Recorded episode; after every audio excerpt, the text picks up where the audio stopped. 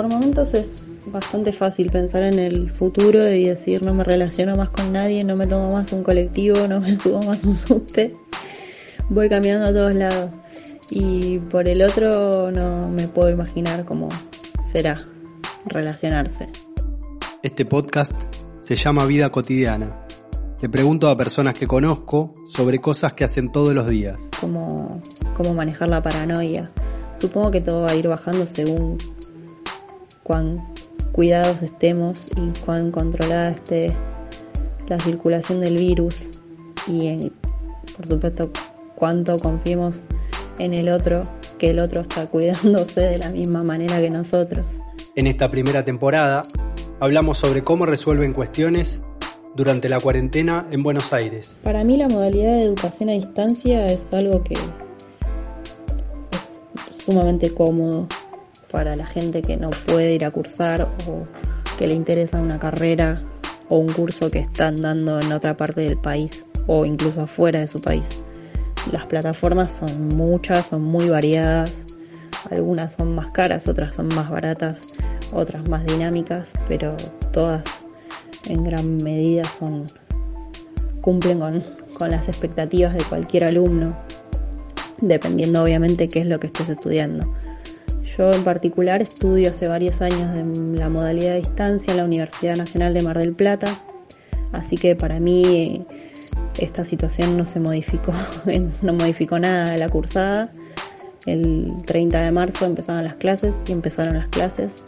Lo único que sí me pudo haber cambiado un poco es la rutina, porque de tener un horario laboral, levantarte, ir a trabajar, volver, en algún momento estudias, miras que hay de nuevo en la clase, volvés a tu casa, te pones a repasar, los fines de semana te organizas, entonces los primeros días me fue un poco complicado como encajar la facultad en esta nueva rutina, pero después fluyó, la, pude acomodar en un horario y, y funciona. Estás escuchando Vida Cotidiana, Vida, Vida Cotidiana. Durante los primeros días hicimos las compras en los mercados de cercanía, los que hacíamos las compras siempre, que pueden variar, podían variar por ahí por precio o lo que buscabas en uno no estaba y lo conseguías en el otro. Pero al partir de la segunda o tercera semana empezamos a hacer las compras en las páginas de pedidos que te ofrecen dos o tres supermercados a los cuales no solemos ir. Entonces ese es el primer cambio significativo. Ya de por sí hacer las compras del supermercado online, por lo menos yo nunca lo había hecho. Y a partir de que elegís un supermercado al que no sueles ir, los productos que compras son los que te ofrece ese supermercado y ya. Si bien no tuvimos ningún faltante en particular de lo que veníamos comprando, sí cambiamos absolutamente en las marcas que compramos. En ese sentido es como adaptarse y no, nos resultó tan complicado. Los primeros días sí fue complejo encontrar qué otros locales estaban abiertos, como las dietéticas, por ejemplo, hasta que conseguimos una en particular que hace los les puedes hacer los pedidos y después lo retirás. Entonces eso es bastante cómodo porque no tenés que estar yendo al local y gastando tiempo.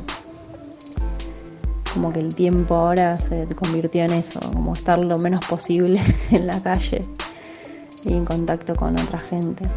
Lo mismo hicimos con la verdulería, la verdulería que íbamos antes los primeros días cerró, así que tuvimos que buscar otra. Encontramos una que nos quedaba mucho más cerca, que arma los pedidos y los puedes retirar. Y la carnicería la mantuvimos, es la misma que, que antes, solo que quizás compramos un poco más para no tener que ir tan seguido. Esos son los cambios significativos, como que hay que organizarse más, todo lleva más tiempo, ver qué es lo que nos falta, qué es lo que se consigue, qué es lo que no se consigue. Y con el supermercado también puede pasar que a veces hagas la compra y algunas cosas ellos no las tengan. Entonces cuando te llega el pedido te das cuenta que no está o a veces te suelen avisar que no está y te lo reemplazan por otro. Pero es como lo más cómodo, comprar o pedir, armar el pedido por internet o a través del teléfono para después poder ir a retirarlo y no estar tanto tiempo en contacto con la gente en la calle, que es un bajón también, pero es lo que lo que toca en este momento y que está bueno también para cuidarse. Vida, vida cotidiana. Respecto al cumpleaños, en mi caso particular tuve varios días para, para poder procesar la situación. Creo que quizás si, si la cuarentena obligatoria hubiera sido un día o dos días antes de mi cumpleaños, sí me hubiera pegado distinto. Pero al haber tenido varios días, fui procesando que la cuarentena no se iba a levantar y que lo más seguro era que no viniera nadie. Eh, es bastante agotador estar todo el día hablando por teléfono, es raro, no, no es algo que suele hacer. Y además las videollamadas a veces se escuchan bastante mal, es raro. Pero bueno, mi cumpleaños en particular eh, estuvo bueno, recibí regalos, aunque, aunque no tuviera invitados, recibí regalos y hablé con toda la gente que quiero y que me quiere y eso estuvo bueno. También como fue el primer cumpleaños de, de alguien del trabajo en cuarentena, todos los que estaban en mi trabajo se juntaron para hacerme una videollamada y eso estuvo piola porque nos vimos todos después de mucho tiempo. Pero es, es eso, es mentalizarse en la situación en la que estamos y que es lo mejor no recibir visitas y, y hablar por teléfono todo lo que se pueda para poder brindar cuando salgamos de la cuarentena.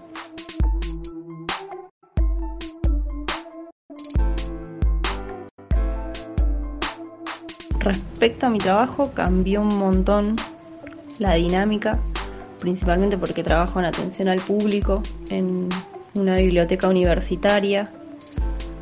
Los días anteriores a, la cuarentena obligatoria, antes de que se cortaran las clases, eh, muchísimos usuarios se llevaron material para lo que es los primeros días de marzo. Se fueron algo así como 300 ejemplares en préstamo. Ya eso es un montón. Y lo segundo más raro es que estamos trabajando sin reglamento.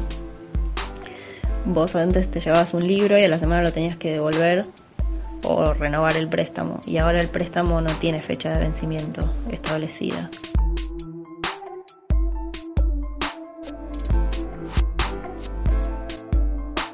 Lo que tenga que ver con el regreso a los trabajos creo que va a ser particular para todo el mundo.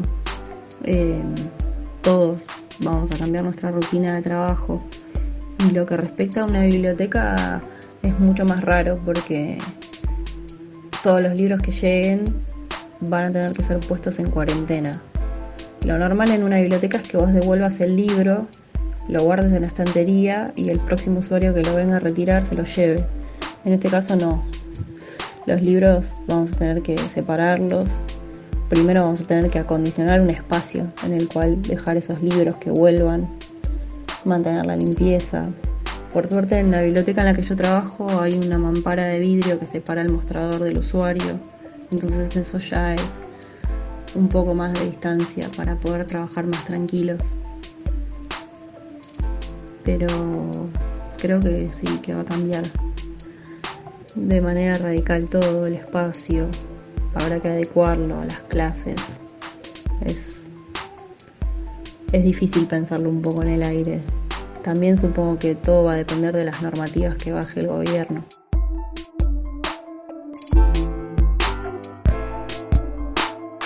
De las cosas que quedarán, supongo que el lavado de manos, así como quedó el uso del alcohol en gel desde la gripe anterior.